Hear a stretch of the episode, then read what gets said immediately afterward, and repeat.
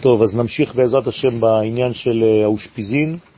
התחלנו באושפיזין ולאט לאט זה מתפתח, והגענו לבחינה של המלכות שנקראת אני. למה קוראים למלכות אני?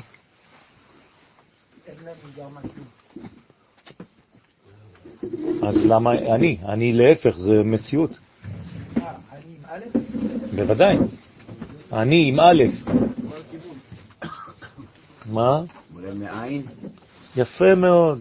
היא המראה של העין. הכל מתחיל בעין, וכשלעין יש כיוון, אז זה נקרא אן, כן? בעברית, כשאני אומר לאן, לאן, נכון? לאן. מה זה לאן? לאן. אן זה איפה. כשמצאתי את האיפה, זה אני. אז אן שלי, אני. הבנתם? זאת אומרת שכשאני מצאתי את האני שלי, אז חזרתי למציאות. לכן המציאות של המלכות נקראת אני, כי היא תרגמה את האין לקבלה. ולכן האין הפך להיות אני. זה הסוד של האני ושל האין.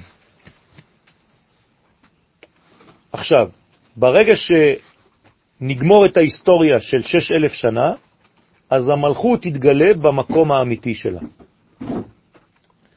אני קצת אפחיד את הגברים. מה זה אומר? שאנשים יתחילו לשלוט יותר ויותר במציאות, בעולם.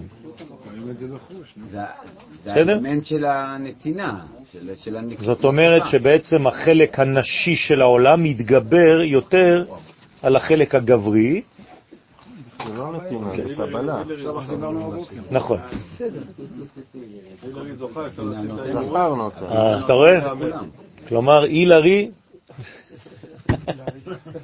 אפשר להגיע רק עד הבינה. שפסי וריר לונטון. טוב, וכדי להבין זאת,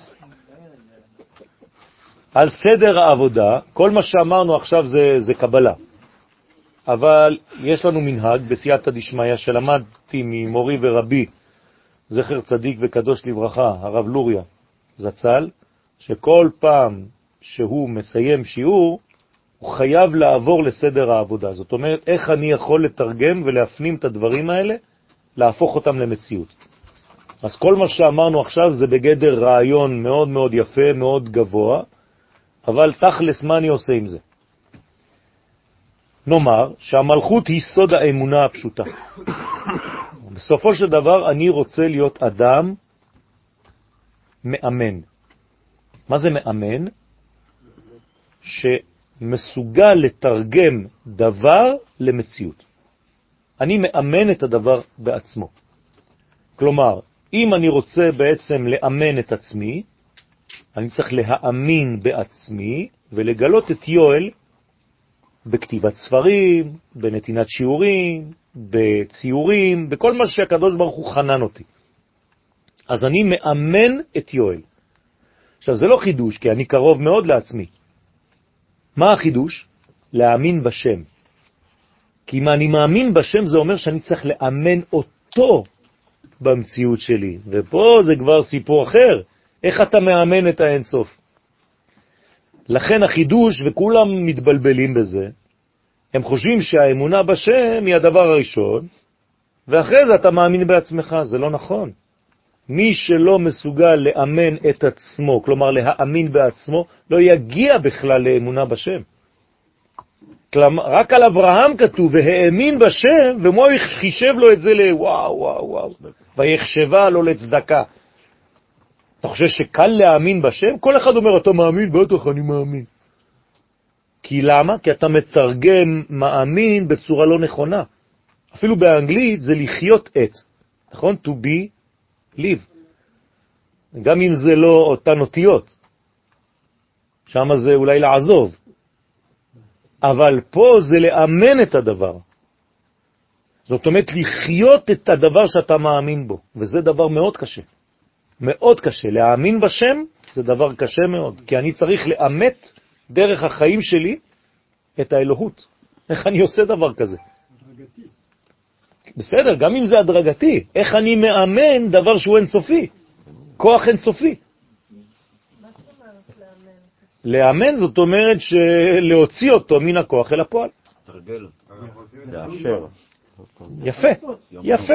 דרך המצוות, כלומר המצוות שייכות לו, אשר קידשנו במצוותיו, הן שלו המצוות, אין לי שום מצווה אני. אם לא הייתי אומר את זה, אשר קידשני במצוותיי. לא, זה המצוות שלו שאני פשוט מגלה. כלומר, כשאני פועל מצווה, בסדר? כשאני עושה מצווה, מה אני עושה בעצם? אני עושה במקומו. כלומר, זה המצווה שלו, שאני עושה אותה. למשל, נטילת לולב, מי עושה את זה? היד שלי, נכון? אני עושה תנועות עם הידיים. אז מי זה היד שלי עכשיו? זה השליח שלי, נכון? שלחתי את היד, זה מלאך, היד שלי נאמנת ליואל, כל מה שאני מבקש ממנה, אם אני אדם בריא, היא עושה. אני לא צוחק כי זה, זה לא פשוט. אם אני אבקש מכם עכשיו לצייר לי חתול, אתם תראו מה יצא לכם. כל מיני דברים, חללייסטר, כן? מפלצות בעם. למה? כי אתם לא נאמנים למציאות. ואז אתה אומר במילה פשוטה, אני לא יודע לצייר. זה לא נכון, אתה פשוט משקר למה שאתה רואה. אם היית נאמן למה שאתה רואה במוח, היית אמור לצייר חתול בול כמו שאתה רואה אותו. כלומר, יש לנו בעיה של קשר עין ויד עם העצם עצמו. זה נקרא בעיה מוטורית. זה לא פשוט, רבותיי. ולכן, מי שבאמת יודע לתרגם דבר לדבר, איך הוא נקרא? אומן מלשון אמונה, כי הוא לא משקר. אבל זה משהו שצריך לפתח אותו. בוודאי שצריך לפתח אותו, אבל הוא נתון. אבל אנחנו צריכים לפתח את זה בעצמנו, הקדוש ברוך הוא רוצה להתגלות. יפה. אז מה זה אומר? שהקדוש ברוך הוא עכשיו משתמש בי כאילו הייתי היד שלו. אז אני מאמנת את עצמי, לא אותו. לא, את מאמנת את עצמך בגלל שאת מכירה את עצמך, אבל ברגע שיש מצוות ששייכות לו ולא שייכות לך, איך את הופכת את זה למציאות? אני מאמנת את עצמי להפיץ את ל- לא, את בעצמך בעצמך, אבל עכשיו את עושה מצווה אלוהית, לא מצווה של רמה. אין לרמה מצוות. אשר קידשנו במצוותיו שלו, וציוונו. זאת אומרת שאת צריכה לקחת משהו שהוא בגדר של אלוהי, שעובר אותך, את השכל שלך בכלל, ולהפוך אותו למציאות חיה ונושמת. זה כבר עבודה.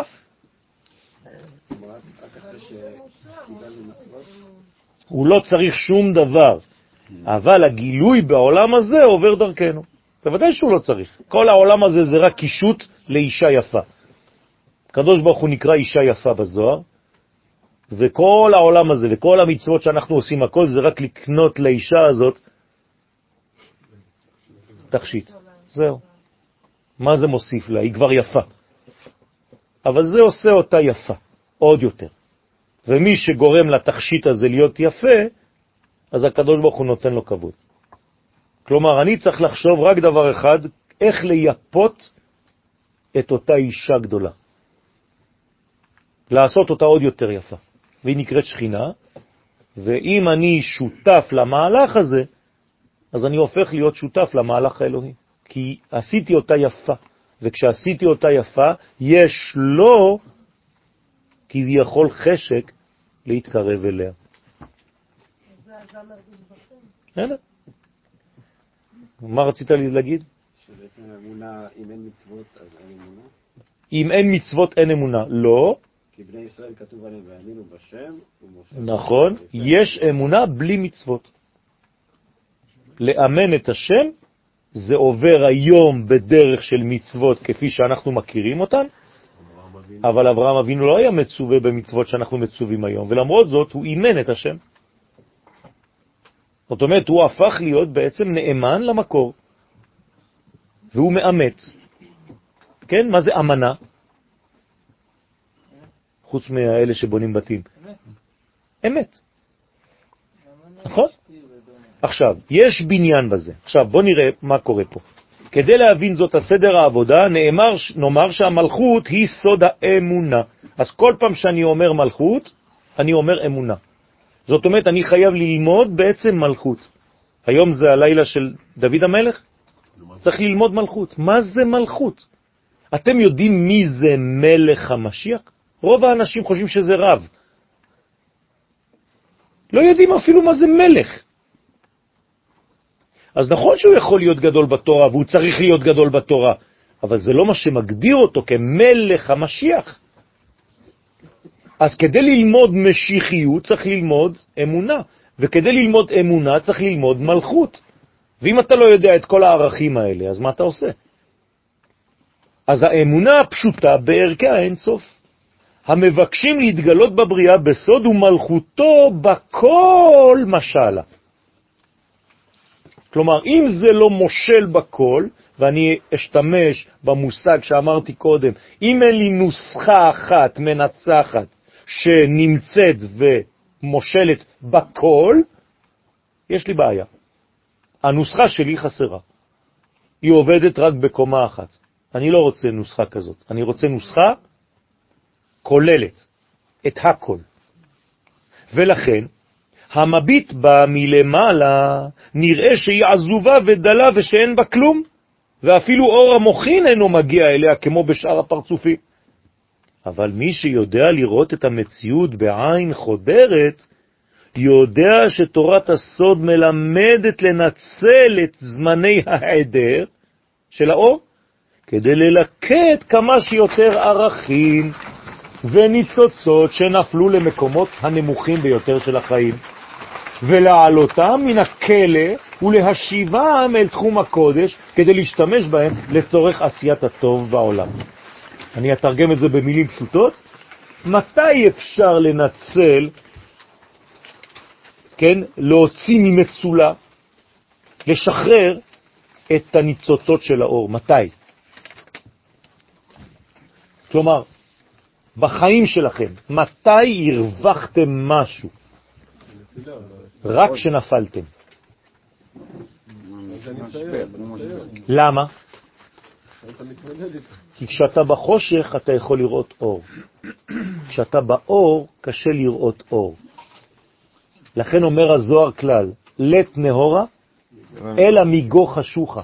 אתה רוצה לראות אור, אתה צריך להיות במצב חשוך. כלומר, ואם תעשו עכשיו חשבון של החיים שלכם, מה שהרווחתם הכי הרבה בחיים, זה דווקא בזמנים שהיה לכם קשה.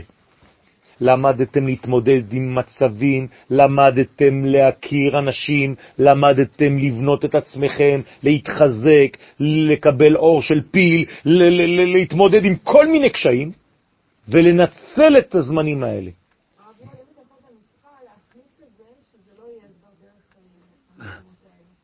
אה, כשאני אגלה? טוב, תתפלל לי בכוונה. זה אומר שמה? שבינתיים העולם עובד בצורה כזאת, שבה, שבתוך החושך, מתוך החושך, אני יכול לנצל. איפה הייתה לנו דוגמה הכי מוחשית לדבר הזה? במצרים. שהרי מה עשינו בזמן של מכת חושך? ניצלנו את מצרים. מה זה ניצלנו? הלכנו לשכנים, כתוב, ושאלה אישה משכנתה או מגרת ביתה כלי כסף, כלי זהב ושמלות. פירוש, מה עשו בני ישראל במצרים במכת חושך? את הכלים. חסד וגבורות. לא לקחו כלום, הם רק הלכו לראות. אה? שאלה. הלכו לנצל, לראות, לזהות את הניצוצות, איפה הם נמצאים, בזמן החושך, כי שם זה בולט. אז כשאתם במצב לא טוב, מה אתם צריכים לעשות? לא רק לשכב ולבכות, לחפש בזמנים האלה של הקושי את הניצוצות, את המסר הגנוז, את הלימוד המרכזי בתוך המחלה הזאת. לא סתם היית חולה השבוע, לא סתם היית במיטה. אם חיכית שזה יעבור, פספסת את הרווח של המחלה. המחלה נתנה לך רווח. אז, אז רגע, אז, אז למצוא את המסר בייסור, זאת אומרת שהוא חסד. בוודאי. ואם אתה יוצא עם המסר הזה, אני אגיד לכם יותר מזה, ברגע שליקטת את הניצוץ, המחלה נגמרת. אתה כבר לא צריך להיות חולה. הרב, אני רוצה להוסיף, הרב יובל אשרוב אמר משהו מקסים, הוא דיבר על צרה ועל צוהר, שזה בעצם אותם מילים, צרה וצוהר זה רק. הוא אומר שאדם יש לו צרה, מה שבעצם הצרה באה לבטא שהוא פיתח צוהר במוח שלו, בחשיבה שלו, כדי להתגבר, כאילו, בזמן שיש לך צרה, אתה פותח אצלך צוהר מחשבתי, איזושהי פינה אחרת שלא חשבת על הדבר הזה כמו שחשבת מקודם, ואז אתה בעצם הופך לרצון. נכון. כלומר, הצרה מביאה לך זווית ראייה חדש, חדשה. זה השופינג. זה השופינג. ואז בעצם זה מה שהקדוש ברוך הוא מבקש מאיתנו. מה הוא אומר לנו? צוהר תעשה לטבע. נכון? מצידה. כלומר, בצד של תיבת נוח היה, הייתה, היה צוהר. והצוהר הזה זה בעצם לחיות מחוץ לקופסה. תרתי משמע. נוח נמצא בתוך קופסה, נוח לו, כן? הוא חי בעולם הבא. נכון? יש לנו כל מיני דפוסי מחשבה שאנחנו תקועים בתוך, בתוכם, ואתה לא יודע לחשוב אחרת מאשר המחשבה שלך. כלומר, אתה כלוא בשכל של עצמך בסגנון המחשבה. וכל פעם, כל פעם שנוגעים לך באותו כפתור, התגובה שלך היא מה שהכרת עד היום. והחוכמה זה שבפעם הבאה שיגעו בך בכפתור הזה, התגובה שלך תהיה שונה. זה נקרא להתעלות. אז זה בעצם הבניין. עכשיו, יש שאלה? אנשים שלא מאמינים, חושבים שלא מאמינים. כן. במה הם לא מאמינים? גם אני לא מאמין בדברים רוחניים. הוא ירפא אותה, כאילו, לא לא הולכים לרופא, לא לוקחים תרופות, חושבים שהאנטיביוטיקה. אוקיי. הד- הדבר הטכני הזה של ה- התרופה, פועל.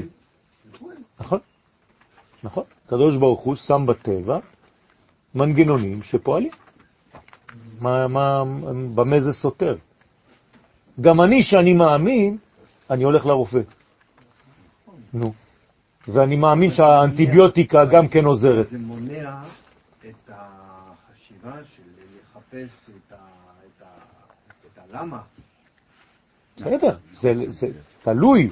יש אנשים שהם לא מאמינים ב, כמו שאתה מגדיר מה זה אמונה, ושלהפך, הם מבינים דווקא מתוך מה שהיה להם, איפה היה הרווח שם, מה הם הרוויחו. גם אם הם לא במרכאות דתיים, זה לא נכון. יש אנשים שהם מכירים בדבר הזה ומבינים בדבר הזה ומוציאים משהו. תמיד יש רווח כלשהו בדבר. אני לא צריך להגדיר את עצמי כדתי כדי להיות אדם כזה. זאת אומרת, כן, זה מרגיש לי כאילו זה בדיוק הפוך ממה שדיברנו בבוקר. שמה? בבוקר אני אמרתי ש- שאיזושהי חוויה, צריך לעבור אותה, אמרת, לא, יש איזשהו, שהם כללים שצריך לפי... לא, לא אמרתי שאסור לעבור את החוויה ולא טוב לעבור אותה. אמרתי שהיא צריכה להיות מעוגנת בדבר אלוהי. אה, לא, לא שללתי את החוויה. לא, אני לא שואל על זה, אני שואל עניין אחר. מה שכתוב גם שבא זה, לא זוכר מי, זה מידה אחד. על מה? על תמיד של בוקר ותמיד של בין ארבעים. יש איזה שהן חוויות, מאוד חזקות, אבל בסוף, עיקר העניין זה לא לעבור איזושהי חוויה, כי חוויה היא חד פעמית בסוף. וסובייקטיבי, בעיקר. זה- כן, אז יכול, לא יודע, יכול להיות שדווקא העניין זה לעשות איזשהו תהליך שהוא לא... היום אני ב... זה מתחיל פה ונגמר פה וזהו. הרווחת מה שהרווחת ו... אז לכן, לכן אני אומר, וזה הכלל העיקרי שהקדמנו ואמרנו לפני שנכנסנו בכלל לזה, שכל מה שאתה בעצם חווה בחוויה הזאת, איך זה קשור למהלך הכללי לקדם את הרעיון הכללי של הגאולה. אתה מבריא עכשיו בבחינה אינדיבידואלית, פרטית, אבל עכשיו אתה בריא יותר למה? בשביל העבודה הכללית הזאת. זאת החוויה, זה הרווח. איך אני עכשיו יכול לחזור למגמה הכללית של המנגנון? כשאני מחליף בורג במכונית, הבורג עצמו, הוא בעצם מה עשה עכשיו? הוא אפשר לכלל לתפקד מחדש. כל הכלל כביכול היה באיזה מדרגה של תקיעה, בלי הבורג הזה. עכשיו, אם הוא חושב את עצמו שהוא הבורג, הוא, הוא, הוא, הוא, זאת בעיה שלו. אז החוויה תהיה פרטית. אבל ברגע שהוא מבין שכל המהלך צריך אותו, זה כבר השגה אחרת. וככה צריך לפעול כעם. אנחנו תמיד מקשרים את עצמנו למהלך הכללי של האומה. ושוב פעם, זה מונע ממני להיות דתי. כי להיות דתי זה קל, לקיים מצוות זה קל יחסית, אבל להבין שזה מכוח האומה זה הופך להיות קשה. לכן השיעורים האלה הם הרבה יותר קשים להכלה מאשר שיעורים שמדברים איתך על uh, מוסר. ואתה יוצא מהשיעור עם איזה פחד או עם איזה משהו וזהו, אבל אתה הולך לשיעור בסגנון הרב קוק, אנשים יוצאים ואומרים, אה, זה רחוק, זה פילוסופיה, זה כל מיני דברים עליונים. לא, בגלל שאתה לא מבין את העניין של האמונה. ולכן אני אומר ואני חוזר, רק בישיבות שמבינות את זה, יש שיעור באמונה. יש שיעור בתורת המלכות שנקראת אמונה. יש כיתה שנכתב עליה בפנים כיתת אמונה. אם אין לך בישיבה כיתת אמונה, יש בעיה. ככה אני חושב. ומי שלא מבין את זה אומר, אבל מה כבר לומדים שם? מה זה ללמוד אמונה? אבל כשאתם נכנסים לשיעור באמונה, תבואו. כנסו יום אחד למכון מאיר, תיכנסו לכיתת אמונה ותבינו מה זה אמונה, זה פשוט משנה לכם את כל החיים. זה השיעור הראשון לפני שלומדים תורה, כי זה המלכות. לא. מה? לא. לא אמרתי שזה לא שכלי? אמונה זה משהו שכלי? בוודאי, זה יכול להשתלב בשכל. זה בדיוק מה שאנשים לא מבינים, הם חושבים שאמונה זה כשהשכל נגמר. תמיד יש את הסלוגן האלה, כן? כשאין לך כבר שכל, מתחילה האמונה. כן. אני אומר, כן, אבל מה זה אומר? שהשכל בא בשלב ב' וצריך להבין את המהלך שעשית. ללמוד איך להפעיל את המנגנון. אצלך, להגיע נכון, לזה. זה לא- אבל זה צריך לבוא בצורה שאתה מאמן את זה. אתה צריך לחשוב איך מאמנים את זה. כאשר אתה פועל, ואתה מבין שזה לא פרטי לכללי, כן. ואתה מצד שני מרגיש שהכלל הוא לא איתך, או חלק מהכלל איתך, חלק... מה זה? לא, לא, אתה, אתה מתבלבל עכשיו בין ציבור לבין כלל. לא, לא, ככלל, לא, ככלל. לא, אתה עכשיו אמרת, הכלל לא איתך. אין דבר או כזה. חלק מהכלל לא איתך. עוד פעם, אתה אומר חלק מהכלל, זה אומר שלא הבנת. אם זה חלק, זה לא כלל. זה לא כלל, לא, נגיד סתם דוגמה. זה נקרא ציבור. לא, נגיד שחייל, עכשיו הוא מרגיש שהוא בא לשרת את הכלל. מה זה את הכלל? מי זה הכלל? כלל ישראל. אבל מי זה כלל ישראל? כל עם ישראל. לא, זה לא זה, זה בגלל הוא זה לא אני אומר לך. באופן פרטי, הוא לא בא כדי להגיד שהוא רמבו, הוא בא להגיד. שעכשיו הוא משרת את כלל ישראל, ואם הוא מרגיש שחצי מכלל ישראל לא איתו, אבל זה לא כלל ישראל, זה הציבור. חסר לך שיעור אחד, מיכאל. יש כלל ישראל, זה נשמה. יש ציבור, זה אתה מתכוון לציבור, ויש הפרטים. אתה מתכוון שהוא עושה וחצי מהציבור לא איתו, לא מהכלל. כלל זה נשמה, כלל זה תמיד איתך. חצי מהציבור, אז צריך לתקן. יש הלכות ציבור, יש קורבנות ציבור, כי הציבור חוטא והציבור טועה, והציבור מחליט להחזיר ולתת את גוש קטיף. זה לא כלל. כלל זה נשמה אלוהית, זה משהו אחר. זה בדיוק החידוש של הרב קוק. הוא אומר, מי שלא מבין מה זה כלל, הוא חושב שכלל זה אוסף של הפרטים. לא, כלל זה נשמה אלוהית, נבראת. הציבור יש בו צדיקים, בינוניים ורשעים, ראשי צוות ציבור. זה האריזה על מגלה. לכן, כן, בוודאי שבציבור יש אנשים שלא איתך. אז אם אנשים לא איתך, צריך לתקן את הציבור. והציבור, איך מתקנים אותו? על ידי העלאתו לכלל. כלומר, לה- להמחיש לכל אחד מאנשי הציבור, גם הרשע, שהוא שייך לכלל. איפה אנחנו עושים את זה? לא, לא, יפה, בארבעת המינים. אני לוקח ערבה, אין לה כלום. אין לה טעם, אין לה ריח, לא שווה כלום, לא שווה גרוש אפילו. זה הלילה. כן? ואני עושה ממנה יום אחד שלם. יום הערבה. כלומר יום הרשעים. תתרגמו את זה, כן? מה, אתה עושה חג לרשעים? אתה יודע מתי זה החג של הרשעים? הושענא רבה. מה זה הרשעים? למה קוראים להם רשעים? שהוציאו את עצמם מן הכלל. כן? אז לכן אנחנו עושים להם בעצם הטבה. אנחנו מנקים אותם. איך אנחנו מנקים אותם? חובטים. חובטים אותם באדמה. חבית, חבית ולבריך. מה זה הדבר הזה? מי שמסתכל עלינו בסוף התפילה חושב שאנחנו מחשבים, נכון? אתה רואה את כל האנשים יוצאים, עד עכשיו הם היו קצת, טוב, הסתובבו עם כל מיני חרבות, בסדר, נגיד, "או-דו", זה ממש ב... כן? וידוודאו. נו, באמת, מפחיד, לא? אתה, אתה רואה אחד לבד בסוכה שלו.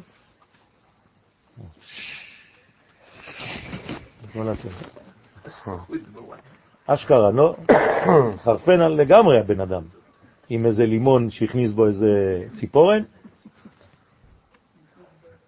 בסוף מכניס את זה לקופסה, מסתובב, עושה הקפות מסביב לאיזה כיסא עם איזה ספר, כן? וקורא כל מיני דברים. מפחיד.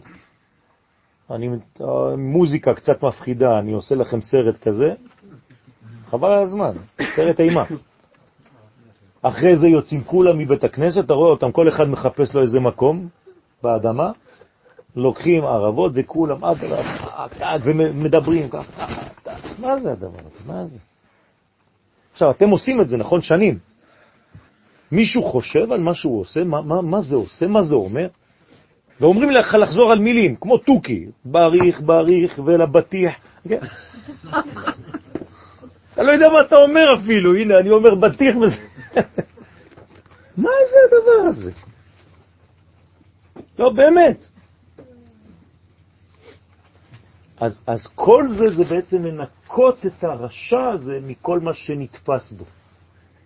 זה מנהג נביאים, הנביאים השאירו לנו את הדבר הזה, לעשות את החבטות האלה. ואז אתה מנקה את הערבה הזאת. ברגע שניקית את הערבה מכל הלכלוך שהיה בה, על ידי החבטה באדמה, מה קורה לערבה הזאת? היא הופכת להיות סגולה. אתה שומר אותה אפילו כל השנה. וזה נגד כל מיני דברים וכל מיני תאונות דרכים והכל. אתה לא, אתם לא מבינים איזה סגולה יש בערבה הזאת. מה זה? יפה. זאת אומרת שלקחת את הערבה, שלכאורה זה היה הרשע הגמור, ופשוט זה מראה לך כמה עם ישראל הוא קדוש בפנים.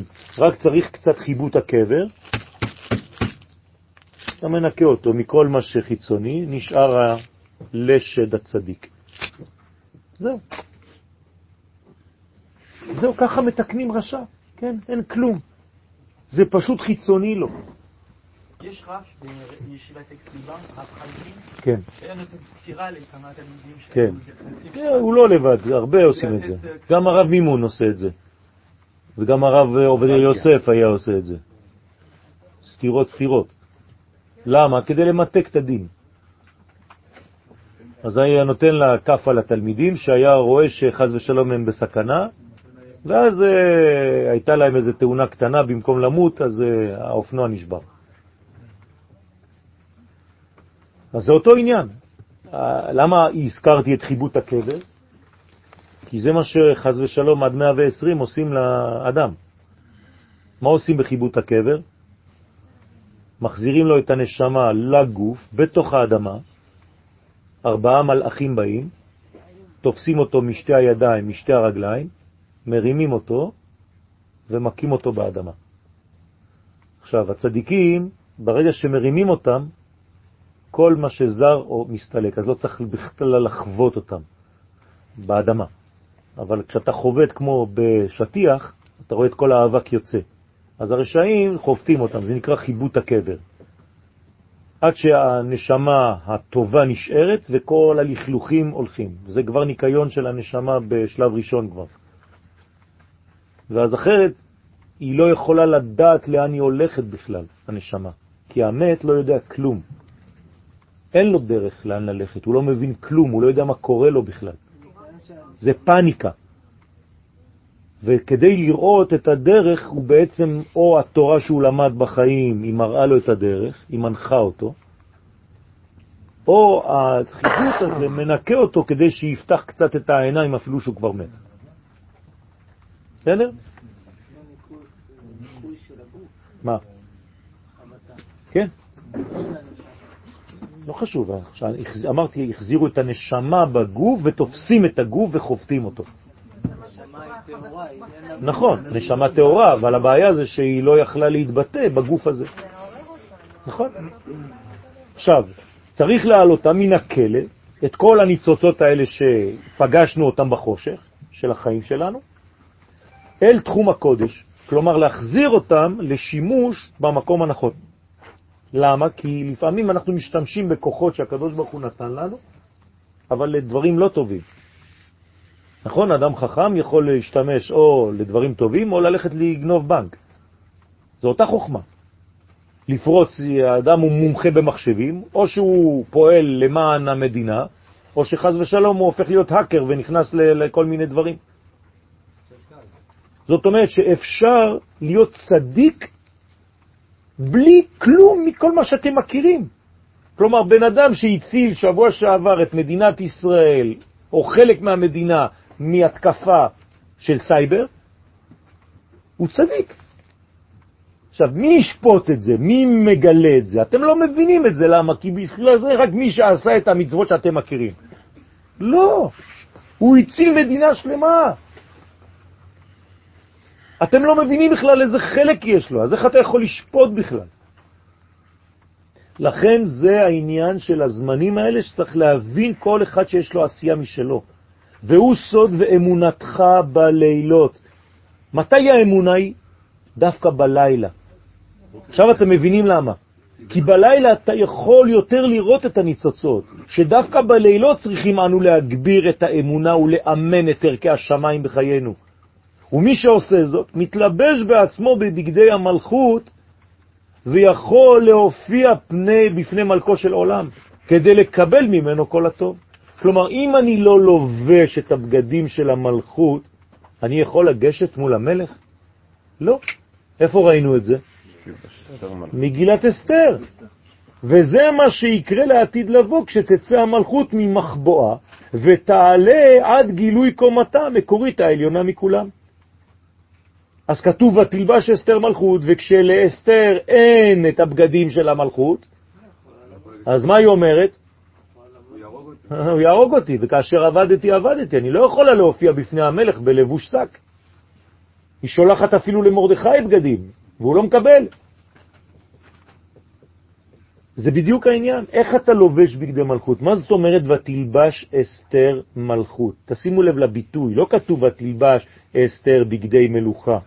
מה היא לבשה? מלכות. איזו מלכות? מלכות שמיים. מה זאת אומרת להתלבש במלכות? אתם יכולים לפרש לי עכשיו? התלבשתם פעם במלכות?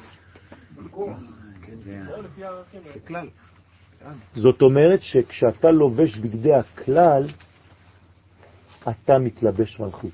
מתי הכוונה לזה? בערב שבת, כשיוצאים מהמקווה, לובשים בגדים לבנים, והכוונה שמה, אומר הארי הקדוש, זוהריאל. מה זה זוהריאל? זה מה שצריך לכוון.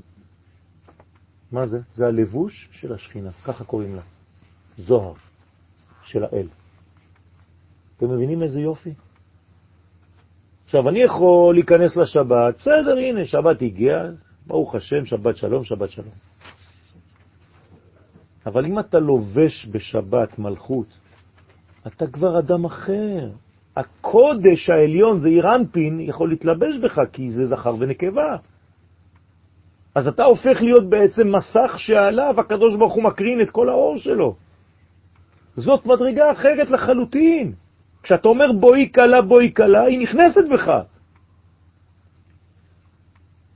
עד שיגיע שלב הגילוי המיוחל הקובע, אדוני הוא האלוהים, אין עוד מלבדו. כלומר, שם הוויה התחבר עם שם אלוהים. זהו. ואז ברגע שהגענו לכל התהליך הזה, מה קורה לעולם? העולם עולה ממדרגתו של, של הנפילה, וכל מה שאיתו עולה, כלומר, עם ישראל עולה למדרגה עליונה של כהנים, אומות העולם עולות למדרגה של ישראל, בעלי החיים הופכים להיות כמו הגויים של היום, תשימו לב, הצומח עולה למדרגת בעלי החיים של אתמול, והדומם הופך להיות כמו הצומח. כלומר, הכל עולה במדרגה, מדרגה, מדרגה, מדרגה. זה לא נגמר. נכנסים לאלף השביעי. באלף השביעי, יום שכולו שבת, יש עליות בשבת. סעודה ראשונה, סעודה שנייה, סעודה שלישית, ואז יש מוצאי שבת. מוצאי שבת אתה כבר באלף השמיני. באלף השמיני זה כמו שמיני עצרת, מה שאמרתי לכם קצת קודם, אנחנו כבר תואמים מדברים שאנחנו לא מבינים בכלל היום, זה עוד אלף ושנה, או וחודש. כן, בערך. מה, צריך לייחל שזה עכשיו, הגאולה.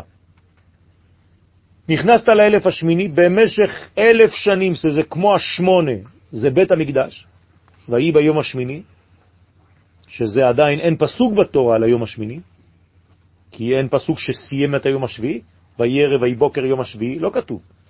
אז עוד לא נכנסנו ליום השמיני. אז ניכנס.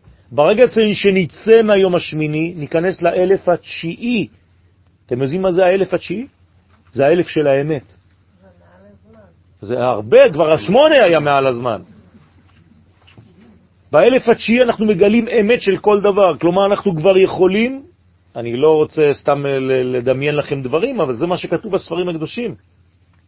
בכלל, באלף השמיני אנחנו עפים. ממקום למקום יכולים לתקשר בלי שום דבר, כן, כל העצמים מתקשרים ביניהם, זה, זה בדיחה כבר. הכל מתקשר עם הכל, ואחרי זה, סליחה? לא, לא. באלף השמיני אנחנו כבר לא גוף, אנחנו כבר גוף זך, באלף התשיעי, התשיעי עוד יותר, ובאלף העשירי אנחנו נכללים באין סוף ברוך הוא. אנחנו אפילו לא מבינים מה זה, זה הרמח"ל כותב לנו את כל זה. אז יש לנו עוד אה, שלוש, ארבע אלף שנה, כן? שלוש אלף שנה, אמרת בהתחלה כשהחזרנו, כן. שהצורה הכי טובה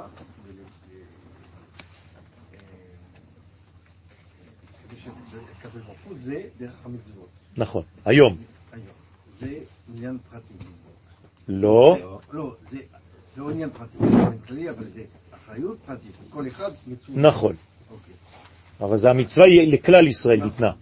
נכון. כל מצווה היא לא ניתנה לפרט, רק לכלל. אבל עכשיו נתת דוגמה של החייל שהציל את מדינת ישראל דרך הסייבר, אוקיי?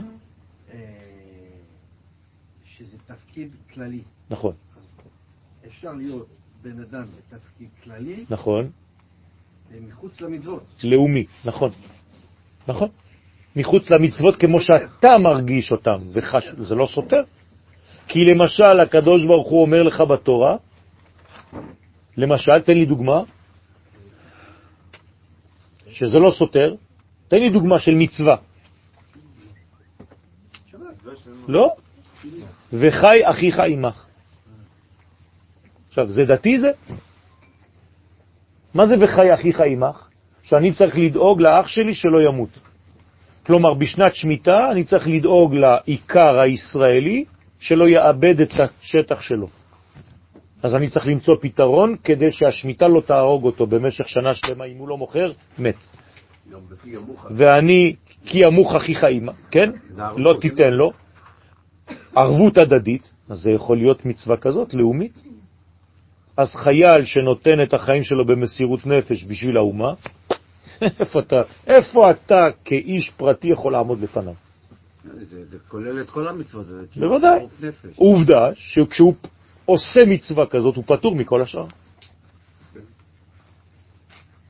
פטור מהכל. גם תורך ציבור פוטר אותך מתפילה. אז זה, יש מדרגות שאנחנו לא יכולים למדוד. לא אמרתי שזה אידיאל, אמרתי שזה מדרגה אחת, נכון? אתה צודק. אז יש בעצם להבדיל בין צדיק כללי ורשע פרטי, לבין צדיק פרטי ורשע כללי. ואני מכיר משני הסוגים. זאת בעיה גדולה.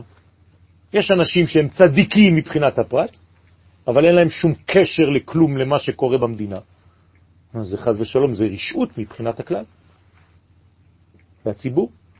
ולהפך, אנשים שהם כל החיים שלהם ציבוריים, אבל מבחינה פרטית, אינדיבידואלית, הם לא קיימו תורה ומצוות. צריך לדעת, אי אפשר לנו, אין לנו משקולת לדבר הזה, אבל זה קיים. אי אפשר לאהוב את העם בלי לאהוב את הארץ? את לא, המדינה? לא. אין אהבה של העם? יש אהבה של העם, אתה, אתה עכשיו מפריד בין עם לבין ארץ. הרב חוזר על המדינה. שוב פעם, אני רוצה להבין אם מדינה זה הקריטריון שנותן... כן, המצווה שלנו. המצווה שלנו זה לא לבוא לגור בארץ, אלא להקים מדינה. למה אני מגיע למסקנה הזאת? כי הקדוש ברוך הוא לא ביקש ממני לבוא לגור פה, הוא ביקש ממני להקים פה מלכות, ממלכת כהנים וגוי קדוש. כדי להקים מלכות קוראים לזה היום מדינה, מה אני אעשה? כלומר, מערכת פוליטית, משפטית, כלכלית, צבאית, זה נקרא מדינה. כלומר, אה, אמרתי חברתית. כלומר, כל המצווה זה לא לבוא לגור פה, זה להקים מדינה ושלטון יהודי בארץ.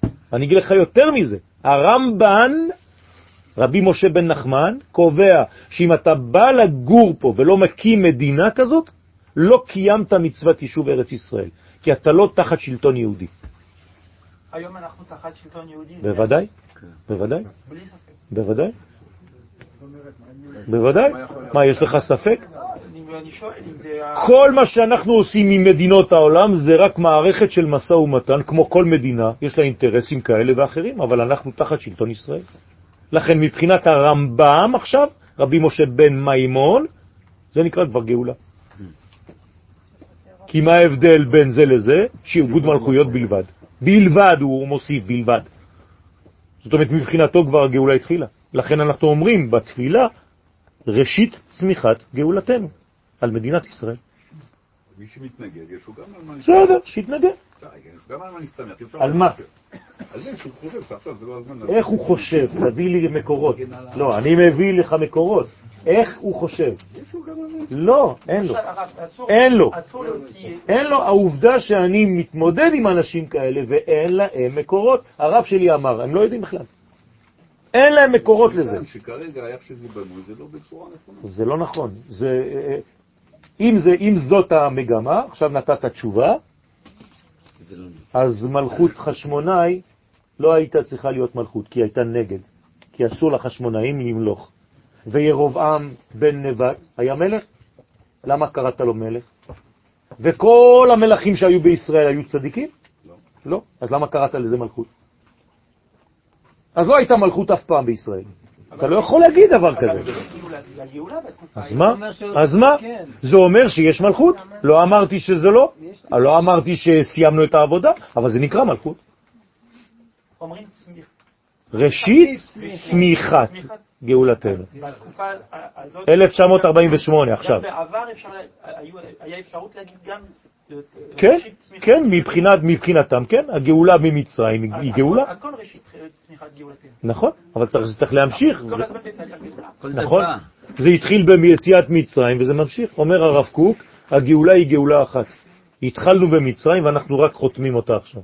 אז החידוש, מה החידוש? החידוש זה שאנחנו מתקרבים יותר ויותר למגמה האלוהית. זה לא סתם לצאת ממצרים, זה להקים את המדינה, את המפעל האלוהי, דרך עם שלם, לא דרך אנשים פרטיים סתם זרוקים בעולם. הקדוש ברוך הוא לא מבקש ממנו, מאיתנו להיות צדיקים פרטיים, הוא רוצה שנהיה עם צדיק, ממלכת של כהנים, לא סתם כמה כהנים בודדים. וגוי קדוש, זה משהו אחר לגמרי. נכון. נכון. לא. מה זה הפסוק היחידי שהרמב"ם מביא להלכה למשיח? אה, קיבוץ גלויות. קיבוץ גלויות, לא שיעבוד מלכויות. קיבוץ גלויות, קודם כל. דוד המלך היה בארץ ישראל? אוקיי. במקום שהוא היה, היה מלך, זה הוא. גם אם הוא לא היה מלך, היה מלך לפניו? שאול. אם דוד עכשיו יוצא מהמקום הזה של המלכות של שאול, והולך למקום אחר שיש מלכות של מישהו אחר, בארץ ישראל, בתחום. היה, היה סיפור. היה סיפור כזה, נכון? מה הוא אומר על עצמו? שהוא עשה עבודה זרה. למה? הוא היה בחו"ל. איך הוא היה בחו"ל? הוא היה בקריית גת. כי לא היה מלך יהודי. לא אפילו המכשיר... מה- אה. אתה מבין מה זה אומר? זה אומר, לגור בארץ ישראל זה תחת מלכות ישראל. זה נקרא מדינה היום.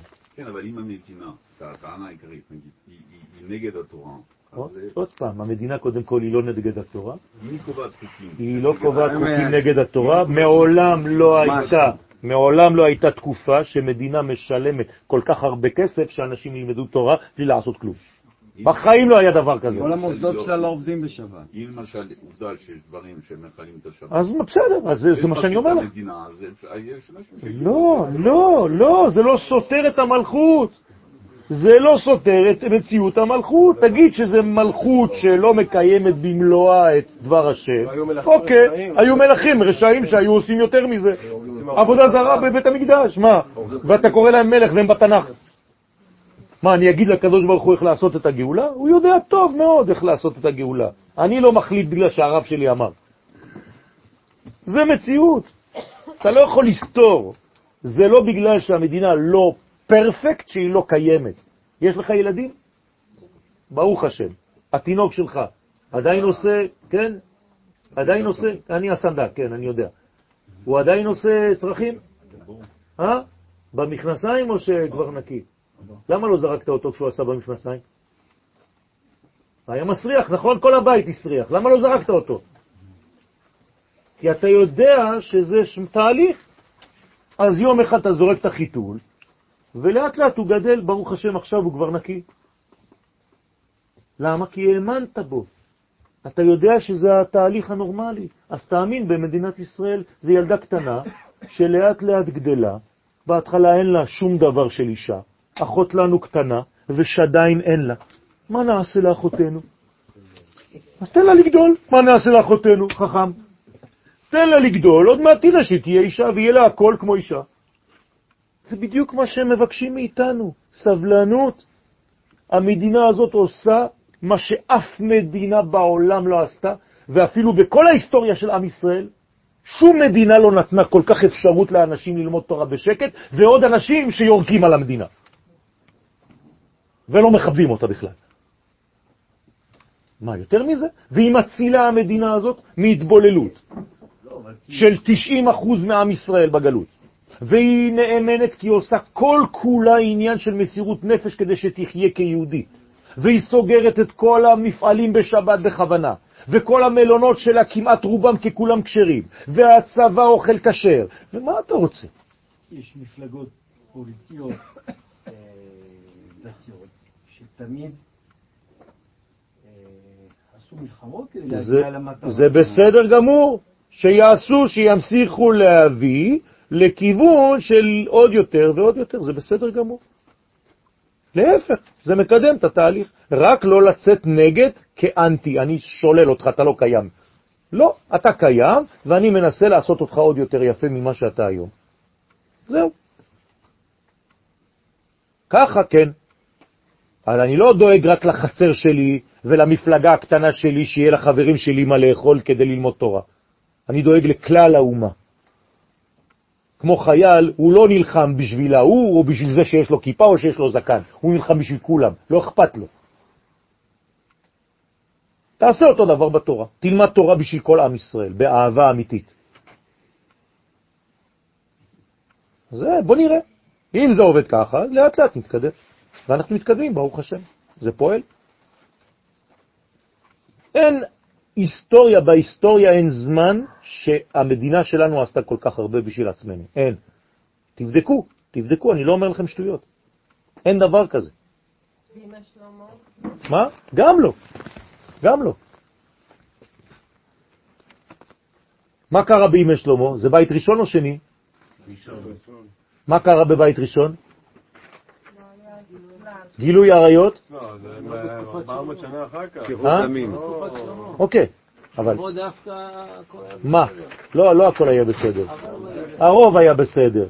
עובדה שאחרי זה, כן? היו סיפורים, כן, כל דור רוצה לזכור. כל דור היה שם כסף וזהב ברחובות, אז תזכור שר האוצר. נכון. תגיד את זה. זאת אומרת שלא לזלזל במה שאתם רואים. המדינה שלנו היום היא אוסף של 120 מדינות. בבית ראשון יצאנו רק ממדינה אחת, ממצרים, רבותיי. כולם היו באותו ראש. היום, רק מסביב לשולחן הזה, אני כבר לא יודע כמה אה, זהויות יש. ההוא קורדי, ההוא פולני, ההוא תימני, ההוא מרוקאי, ההוא... מה זה? מה זה? אז בבית ראשון זה היה תינוקת, ועכשיו זה נערה. יפה, זאת אומרת שאנחנו הולכים, ובעזרת השם לאט לאט לגדלות המוחים. וזה נקרא הגאולה השלמה. אז לא לזלזל בתהליכים, רבותיי. מי שלא מבין תהליך, לא מבין גאולה. גאולה זה לא חד פעמי בצ'יק. אין דבר כזה. זה תהליך, כמעה כמעה, ככה אומר הירושלמי. כמו שהשמט לא זורחת בבת אחת, כי אם לא היא תסנבר אותך, ותהרוס לך את החיים, אז אתה מתרגל לאט לאט. ככה אנחנו מתרגלים ואפילו לא מבינים מה קורה לנו בכלל. בשוב השם את שיבת ציון היינו כחולמים. כולנו חולמים, לא מבינים אפילו מה, מה, מה קורה. ומה אומרים לנו הגויים שהם רואים את הדברים יותר טוב? הגדיל השם לעשות עם אלה. ואנחנו בשלב ב' אומרים, וואלה, הגדיל השם לעשות עמנו. היינו שמחים. תודה רבה. בוקר טוב אליהו.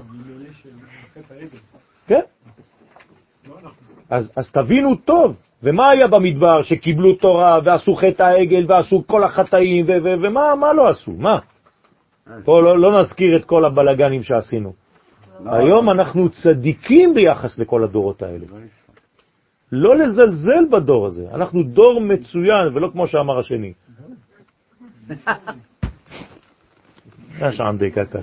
טוב. על המורדות יש ירידת הדורות. אין דבר כזה ירידת הדורות. אנחנו עולים, כי ירידת הדורות זה ירידת הפרטיים. היה רמב"ם גדול, אבל כל העם היה בור ועם הארץ. היום זה הפוך. כל העם גדול היום. יש לך ספרים יותר ממה שהיה לרמב"ם בבית שלו, על מה אתה מדבר? יש לי דיסק און קי, יש לי 30 אלף ספרים. אתם לא מבינים, זה, זה, זה, זה אוצרות של חוכמה יש לנו היום. כל הספרים כבר יצאו, כולם יוצאים. צצים מהאדמה, מכל החורים יוצאים לנו ספרים. אתה כבר לא יודע, אני, אני יכול לת- לתת לך מקורות שאתה אפילו לא מכיר אותם. לא לזלזל בזה, חז ושלום, תבינו, אני, אני רוצה שהראייה שלכם תהיה אחרת לגבי מה שיש לכם היום, כי אם אתם לא מכבדים את מה שיש לכם היום, זה כפיות טובה ביחס לקדוש ברוך הוא, אתם כפויי טובה. אסור להיות כפויי טובה. הסבא שלך היה מתפלל רק להיות בסוכה עכשיו, בשקט וללמוד תורה כמו שאנחנו עושים היום. איפה עשית את זה בפולין? איפה? היו באים איזה כמה פולנים אה, שיכורים, היו מחסלים את כולם פה. יש לנו צבא ששומר עלינו, יש לנו כלכלה חזקה, יש לנו מדינה שמתעשרת לאט לאט. מה אתם רוצים? ועוד עם כל הבעיות שיש לנו. קחו את הכל בחשבון, תסתכלו בראייה כוללת, תכבדו את זה. הגויים, אני אומר לכם, רואים יותר טוב מאיתנו מה קורה פה. אתם יודעים שהסינים קנו את, את, את, את טכניון בחיפה? טכניון? כן. למה? בגלל שהם רואים את החוכמה שיוצאת מפה, והם אומרים, אנחנו לא מבינים מה קורה שם, הכל יוצא מפה. נו. אתם לא מבינים איך הם רואים אותנו. אתם יודעים שלומדים גמרא ב- ב- בסינגפור? בבית בבתי ספר לומדים גמרא, ילדים גויים.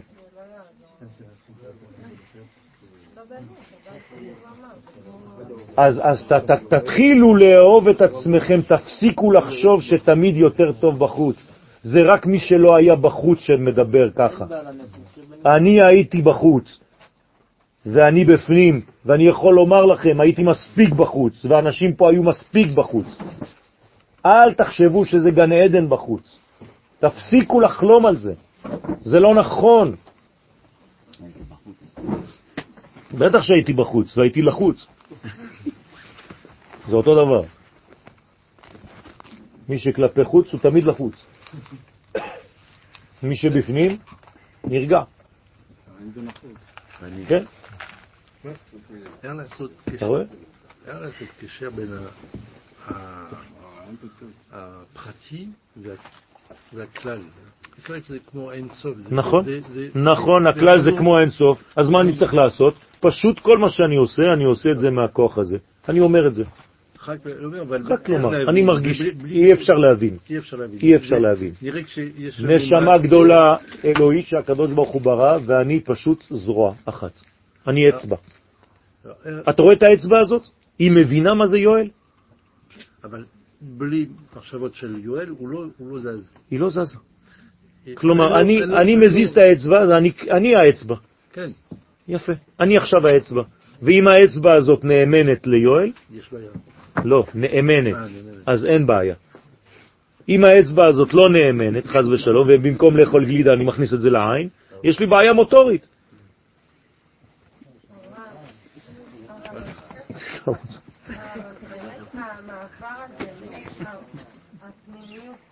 כן, כן.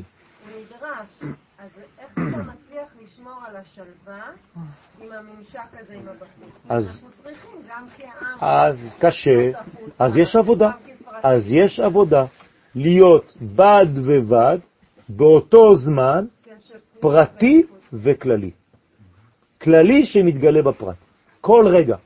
זה מה שאני אומר לכם בשיעורים, במילים אחרות, לחבר עולם הבא עם עולם הזה. לחבר את הנשמה שלך עם הגוף. רופא כל בשר ומפליא לעשות. זה מה שאת מברכת כשאת יוצאת חוץ מן הכבוד. על מה את מברכת מפליא לעשות? שמחבר כל רגע את הנשמה האינסופית שלך עם הגוף הקטן הזה. איך זה עובד? זה העניין. מה? יש מעשים בלי להבין. רוב המעשים שלנו הם בלי להבין. רוב מה שאנחנו עושים בעולם זה בלי להבין. אנחנו מנסים להבין כמה דברים קטנים. מה אנחנו מבינים כבר? כמה? כן? חמש אחוז? אפילו לא. זה מה שאמרו לנו כדי להרגיע אותנו. אנחנו לא מבינים אפילו שני אחוזים מהמציאות. מה אנחנו מבינים? וגם זה היינו ככה. יש בחלל כל כך הרבה סודות שאפילו לא גילינו. כלום. להשלים את מה שקיבלנו. לא קיבלנו בכלל, במוח שלנו, יש לנו 2%, 3%. זה מה שאני אומר, זה אותו דבר. טוב, כך, כן. אתה אומר עם הנקודה לערבה, שאתה אומר לחביתה. חביתה, חבטה, לא חביתה. עדה כלום לטענה. כן. כן. מוציא אותו מן הציבור, מכניס אותו לכלל, כאילו... נכון. מחזיר אותו לכלל. מחזיר אותו לכלל. נכון, בדיוק. לכן כל דבר שיצא מן הכלל, מה אתה צריך לעשות? להחזיר אותו לכלל. זה הלכה, אנחנו אומרים את זה אפילו. כל דבר שהיה בכלל ויצא מן הכלל, לא ללמד על עצמו יצא, אלא ללמד על הכלל כולו יצא. נכון? ב-13 מידות התורה נדרשת. כלל ופרט, וכלל. זה דווקא אומר על אנחנו אומרים את זה כל היום, רק אנחנו לא שומעים מה אנחנו אומרים. זאת אומרת שהכלל הוא בעצם תנועה שיוצאת מה... הפרט הוא תנועה שיוצאת מהכלל. והוא לא יכול לזוז בלי הכלל הזה. אבל אלא תדן, אלא כן הפרט. נכון. זאת אומרת שבסופו של דבר, מי קובע? מה שעשית באופן פרטי מהכלל הגדול הזה. דווקא אבל נתת דוגמה על פרט שיצא מהכלל, נכון. הוא יצא לא מהכלל, יצא כדי לברוח, הוא יצא כדי ללמד על הכלל. אה, בוודאי, ברגע שאני עושה מצווה פרטית. אינדיבידואלית, אני עכשיו מלמד על כל הכלל מה עשיתי. כי עשיתי מצווה כללית. הנחתי תפילין בגלל שעם ישראל קיבל מצווה להניח תפילין, ולא יואל בעצמו פרטי. אין דבר כזה, מצווה פרטית. אז זה גם את המחנה האלה שאומרים שאפשר לקיים רק מצוות ולא ללכת לצבא, לעבוד על הכלל. כן? אם הקיום שלהם הוא בצורה כזאת שמכבד גם את אלה שהולכים. ואלה שהולכים, ילכו גם בשביל אלה שלא הולכים. אבל את מי אני אקח? את העילויים האמיתיים שהם עושים את זה, לא אחד שכל היום במטבח בישיבה. אל תצחק עליי. יפה, אלה שעושים מסירות נפש בתורה, ואני בוחר בהם, ממש שולף אותם, אחד מתוך אלף, שהוא באמת עילוי ויש לו את המחשבה לכלל ישראל, בטח שאני אני אשלם לו, אני אשלם לו, כדי שילמד תורה. אבל רוב מי שלומד זה לא ככה, לצערנו. זה קורה לאחרים, רשע. כן, והוא קורא לאחרים רשעים. אז זה, זה אני לא מקבל. זה אי אפשר לקבל. אני הייתי הולך לישיבה, אצל מורי ורבי הייתי לומד שעתיים בישיבה. בלי לזרוק לעצמי פרחים, כן? בשעתיים שלי הייתי עושה יותר משמונה שעות שהחבר שם היה עושה. והוא היה אומר לי, אני פה רק כדי לקבל צ'ק בסוף החודש. ואני אומר לו, אני פה רק כדי להתמלא כמה שאפשר מהאור הזה. על מה אתה מדבר? אתה לא מתבייש לדבר ככה? אז אתה יכול כל היום להיות במטבח שם בישיבה עם התה. טק, טק, טק, טק, טק, חוזר, יושב, עושה איזה דף אה, כאילו משהו, חוזר עוד פעם. על מי אתה עובד? על מי אתה עובד? מה, אתה יכול לשקר ככה לאור האלוהי? הרי אי אפשר לשקר, תשקר לעצמך, אתה, לאור של הקדוש ברוך הוא אתה יכול לשקר? או שאנחנו אנשים אמיתיים, או שאנחנו מזויפים, זה כבר בחירה כל אחד. אפשר להגיע אבל להגיד את מה שאמרת על יצא מהכלל. כן. יכול להיות שיש באמת בעיה של הכלל, שפרטים מהכלל יוצאים ממנו החוצה. עושים דברים, מה נגיד, אפשר לקחת את זה לכיוון טוב, זה לכיוון לא טוב. יש פרטים אי שעושים... אפשר לצאת מהכלל. ברגע שאתה יוצא מהכלל אתה חשוב כמת. אוקיי, אז אתה מת. כתוב, הוא לא למד על עצמו יצא. לא, זה משהו אחר. הוא יוצא מהכלל כדי ללמד באופן הפרטי מה יש בכלל. זה משהו אחר. הוא יוצא כדי ללמד. צא ולמד. זה לא אותו דבר. טוב, אתה בוחר לקחת את זה לכיוון חיובי. לא, כי אם אתה אומר שהוא יצא לגמרי מהכלל, הוא מת, הוא כבר לא קיים. זה כאילו תלשת עלה מהעץ. הטלה, העלה הזה כבר מת. יש עניין של כפר בכלל ויש לא כפר בכלל. אם אתה רק יוצא מן הכלל, לעשות את הפעולה הפרטית שלך שאתה מצווה עליה, אז אתה לא עזבת את הכלל. אם אתה כופר בה, אז אתה כופר בעיקר. כן. כשיוצא לגמרי, הוא אומר, אני לא שייך לכלל הזה, אני עושה פעולה פרטית רק ביני ובין הבורא. אז אתה כופר שם בעיקר. טוב, בואו נתקדם. כך מבאר בעל התניא, זכר צדיק לברכה, את שתי הברכות, משמח חתן וכלה, ואת הברכה משמח חתן עם הכלה. נכון? שתי הברכות האחרונות. ואומר כי השלב הראשון עוסק במציאות העכשווית, שהמלכות נעלמת ונסתרת, ונקראת סתם כלה. אז משמח חתן וכלה. כלומר, אחת מיני רבות. לפי שהיא נמצאת תחת בעלה ומקבלת ממנו הכל. ממש כפי שזה מובא בדיוק בסדר המילים, משמח חתן וכלה, שהחתן קודם לכלה. אך לעתיד לבוא, כשיופיע עניינה האמיתי, שהיא עליונה מכל המדרגות ונמצאת בראש הרים, יתברר שהיא המשפיעה האמיתית של כל מערכת המוחים. אפילו לזעיר אנפין בעלה היא משפיעה. ובשלב כבר התיקון משתנה הברכה וקובעת, משמח חתן עם הקלה, כלומר היא קודמת לו, ולא רק שהיא קודמת לו, היא הקלה בה"א הידיעה. שאז יהיה בעלה תפל לקלה, עם הקלה, ולא סתם קלה, אלא הקלה, בה"א הידיעה. הבנתם את, את ההבדל? תראו איזה חידוש נפלא. ואנחנו אומרים את זה בשתי הברכות האחרונות של החופה. זאת אומרת שעכשיו אנחנו, זה מה יש, אבל לעתיד לבוא תדע שהקלה היא תהיה העיקרית, והבעל משמח החתן אם. כשאתה אומר אם, זאת אומרת שהוא הוא כלום, הוא טפל לכלה. כל הכוח אצלה, כל השמחה אצלה. אפשר להגיד, זה קורה בזוגיות גם, כאילו בהתחלה אתה, אתה ככל שאתה משפר את הזוגיות שלך, אתה, אתה רואה שכאילו האישה היא... היא מדריכה... אה, גם אתה נפלת. סתם, סתם, סתם. מילתא דבדיחותא, אל תיקחו את זה, זה בסדר. אשריך, אשריך.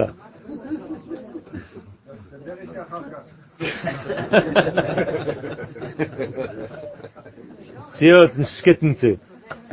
וכל זה נרמז בחג הסוכות, לפי שהסכך הוא כנגד המלכות, שהייתה בהסתר ובהעלם, עד שנאמר בה, אבן מעשו הבונים.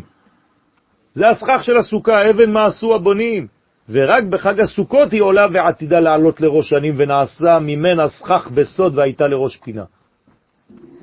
והכל לפי מעלתה המקורית שעתידה להתגלות. וכל שנה מחדש זוכים אנו בחג הסוכות לראות מעט מכל התהליך הזה שעתיד להתגלות לעיני כל חי בגאולה השלמה.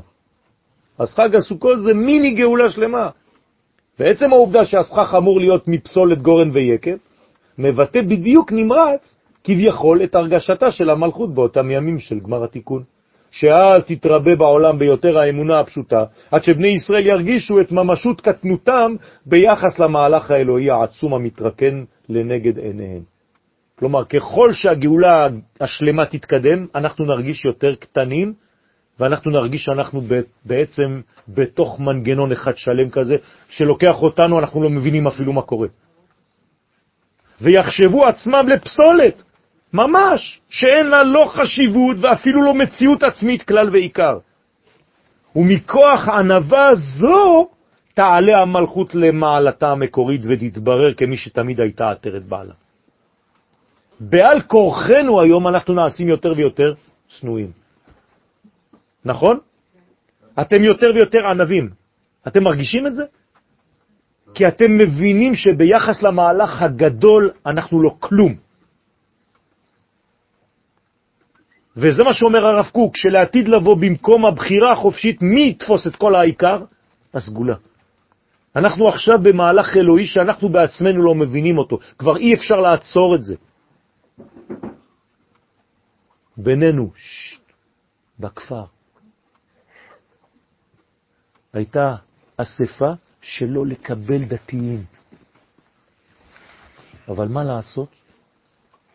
כל זוג שהוא לא דתי, תוך חודשיים מגיע לכל השיעורים. זה משגע את כולם. למה? כי פשוט אי אפשר לעצור את המנגינה הזאת, את הזרם האלוהי הזה, לא יעזור לאף אחד. תעשה את כל החוקים שאתה רוצה, עם ישראל חוזר בתשובה. עם ישראל עושה תשובה, הוא חוזר למקור. וזה זרם של נהר שוטף שמימיו אינם קלים. ואי אפשר ללכת נגד הזרם הזה כבר. אז כמובן שזה לא תשובה דתית כזאת עצבנית כמו שהיה אז, אבל זה הרבה יותר בריא, תאמינו לי. הרב, הלכנו לטייל בכל המועד בתל אביב, בנמל, ראינו שם שלאט לאט יש יותר, יותר ויותר מסעדות. מסעדות כשרות, בוודאי. גם סוכה נפלא. נכון. הם בנו שם ממש לכולם. נכון. יש אנשים אפילו שהולכים ברגל עם סוכה מעל הראש כל הזמן. כן, סוכה פרטית, עם גלגלים. אתה דוחף כמו עגלה כזאת ויש לך סוכה על הראש כל הזמן. נשבע לך. נו, אז תגידו לי באמת, גם זה אני אכניס לסרט. אז זה כהבלדה, כן? הולך עם עגלה, כן, מסתובב, אהלן, מה נשמע, כן? הנה, הנה, הנה, סרט. הנה, הנה, עם רולר סקייט. יש לו סקייטבורד ויש לו עגלת צע זמן, בעגלה הוא בזמן קריב. הנה, חסיד חב"ד. הנה. כשר? בטח. במכונית שלי אני יכול לשים סכך. אני פותח את הגג, שם סכך, זהו, יש לי שבע על שבע. יש חלון מוכן. זהו מה. מה אתה רוצה? אנחנו, כל, כל הפטנטים זה אנחנו, אין מה לעשות. כן, כן, אתה הולך ממקום למקום, סוכה מוב, מובייל, כן? סוכה דנס. מה? טוב, יאללה. בואו נסיים. וזה תוכנה של אותה בקשה, יהי רצון שנזכה לשבת בסוכת אורו של לוויתן, לא שכחתי, שאפילו פסולת הדג תגלה מלכותו יתברך, כלומר שהחלק הנחות ביותר במציאות, אף הוא ייכלל בתהליך הכרת הבורא יתברך, ולא תהיה רק הכרה מן המעלות העליונות, וכשתגדל האמונה ויכירו וידעו כל יושבי תבל, כולם, כי המלכות שלך היא ושאין עוד מלבדו, אז נזכה באמת כדברי הזוהר הקדוש לשבת בצל האמונה, צילה דמהנותא בשלמות. לכן ביאת האושפיזין לסוכה באים להכשיר את המציאות העולמית לשלב הגאולה השלמה, שתגלה שאפילו לפסולת יש חלק בלתי נפרד בגילוי מלכותו יתברך. אז אם לפסולת יש את זה, אז גם לרשעים, שאתם קוראים להם רשעים היום. יש להם מקום ועוד איך יש להם מקום בגאולה הזאת. ורמז לכך אנו עושים כבר היום את הסכך מאותה פסולת של גורן ויקב, כיוון שחג הסוכות שלנו היום הוא מן העתיד לבוא. כלומר, אנחנו לוקחים מן העתיד ומביאים כבר היום, שאנו תואמים ממנו כבר עכשיו, וזה הפך ממה שנעשה במשך כל השנה, שאז המלכות ניזונת משבעת הרועים, וכאן בחג הסוכות היא הממשיכה להם מוחין מלמעלה, וכל הרועים באים אליה ונאספים ויושבים תחת צילה, כדי לקבל ממנה את האורות העליונים שהיא עתידה להעיר בהם. ואפילו הבחינה השביעית המיוחסת לדוד המלך של הערב, של הלילה, שהוא סוד המלכות עצמה, גם היא באה יחד עם שאר האושפיזין לקבל כוחה מן המעלה העליונה שתתגלה לעתיד לבוא. ומעצם ישיבתנו בסוכה, אנו פועלים להחיש את מהלך עלייתה של המלכות למעלתה המקורית, כפי שהיא תופיע בגמר התיקון. כיוון שבאמצעות ישיבתנו בצל האמונה, אנו כבר עכשיו מבטאים את רצוננו להתבטל ולהיכנע לאורה של המלכות. כלומר, אני שם עכשיו פסולת, אני אומר לקדוש ברוך הוא, אתה יודע מה? זה מה שאני רוצה. אני רוצה שהאור שלך יגלה בפסולת. אתם יודעים איזה אמונה זאת? כדי לקבל את המרותה על כל חיינו. והשינה בסוכה היא השלב הגבוה ביותר בביטוי שלנו להיכנע לאור, לאור השכינה, ולכל מהלכיה, באמונה פשוטה, ודאית, שאין עוד מלבדו. למה? כי כשאני ישן, אני ניתן. יכולים לעשות בי מה שרוצים. זה הביטוי הכי מוחשי לכך שאני בוטח במי שאני יושן לידו. אמרתי לכם כבר, אי אפשר להירדם ליד מישהו שאין לך ביטחון בו. אם אתה מוכן לישון לידו, זאת אומרת שאתה בשקט.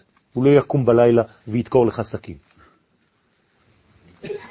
וכל הימים המיוחדים שהיו מתחילת השנה, כולם לא היו אלא הכנה לעניין הזה ולתכלית הזאת. א', כי בראש השנה יצאו המוחין מזעיר אנפין בסוד הדורמיתא. כלומר, מה קרה בראש השנה? המוחין יצאו מזעיר אנפין, אתם זוכרים? ונכנסו ישירות אל המלכות, שלא דרכו. והיה זה רמז ראשון כבר, למה? למה שעתיד להתרחש בגמר התיקון. שהמוחין יעברו אצלה ישירות. תראו איזה יופי, אשת חיל עטרת בעלה, שאז כבר לא תקבל המוחין דרכו. ב', ביום הכיפורים אותו דבר. עלתה המלכות לבינה לקבל גבורות ממנה, גם כן שלא על ידי זעיר אנפין. והוא על דרך מה שהתרחש כבר בראש השנה. ג' בחג הסוכות היא מקבלת אורות מקיפים מאימא, גם כן שלא על ידי זעיר. ד', כן? עד שיום שמיני חג עצרת, מחר, בעזרת השם, שמחת תורה בארץ ישראל, המלכות מגיעה אל מעלתה המקורית להיות בראש הרים, ואז מתגלה בעולם העובדה הקובעת שאין עוד מלבדו. כיוון שכבר בהתחלה כן? כיוון שכבר בהתחלה, ולמרות העלם העניין, הכל כבר היה בסוד אני ראשון ואני אחרון. אז כל מה שעשינו מראש השנה, אני עכשיו מוכיח לכם פה, שזה כבר היה רק מגמה להגיע לזה שהמלכות תהיה עליונה מהכל. יהי רצון שזה יתרחש במהרה בימינו, ושבעזרת השם אנחנו נהיה ממש מבוטלים למהלך האלוהי הגדול, אבל לא בחוסר מעש, אלא להפך, שותפים למהלך הזה ומבקשים מהקדוש ברוך הוא להיות שותפים במהלך הגדול הזה, לא בשביל הכבוד של עצמנו, אלא לכבוד מלכותו יתברך. אמן כן יהי רצון.